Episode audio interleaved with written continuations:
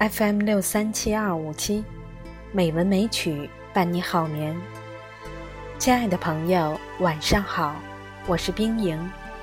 今天是二零一九年一月十九日，欢迎您收听《美文美曲》第一千五百四十五期节目。今天，冰莹给大家读一篇矛盾的散文《天窗》。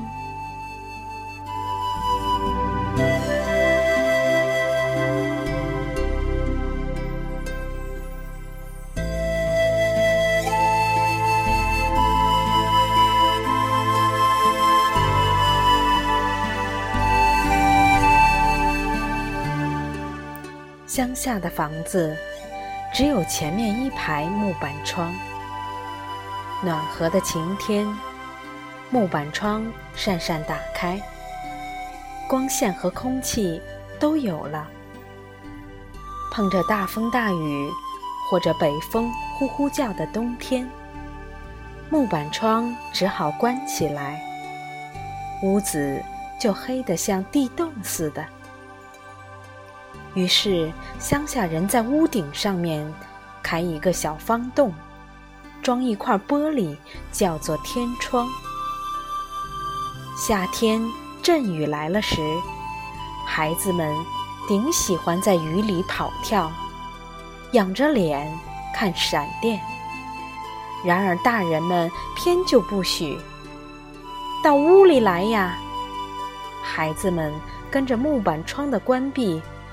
也就被关在地洞似的屋里了。这时候，小小的天窗是唯一的慰藉。从那小小的玻璃，你会看见雨滴在那里扑噜扑噜跳；你会看见带子似的闪电一划。你想象到这雨、这风、这雷、这电。怎样猛烈地扫荡了这世界？你想象它们的威力，比你在露天真实感到的要大十倍、百倍。小小的天窗会使你的想象活跃起来。晚上，当你被逼着上床去休息的时候，也许你还忘不了月光下的草地、河滩。你偷偷地从被子里伸出头来，你扬起了脸。这时候，小小的天窗又是你唯一的慰藉。你会从那小玻璃上面的一颗星、一朵云，想象到无数闪闪烁烁可爱的星，无数像山似的、马似的、巨人似的奇幻的云彩。你会从那小玻璃上面掠过一条黑影，想象到这也许是灰色的蝙蝠，也许是会唱歌的夜莺，也许是恶霸似的猫头鹰。总之，美丽而神奇的夜的世界的一切，立刻会在你的想象中展开。哎呦呦，这小小一方的空白是神奇的。它会使你看见了，若不是有了它，你就想不起来的宇宙的秘密。它会使你想到了，若不是有了它，你就永远不会联想到的种种事件。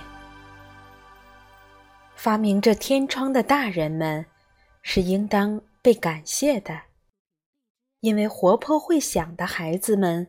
会知道怎样从无中看到有，从虚中看到实，比任何他看到的更真切、更广阔、更复杂、更实在。亲爱的朋友，今天就到这里，晚安。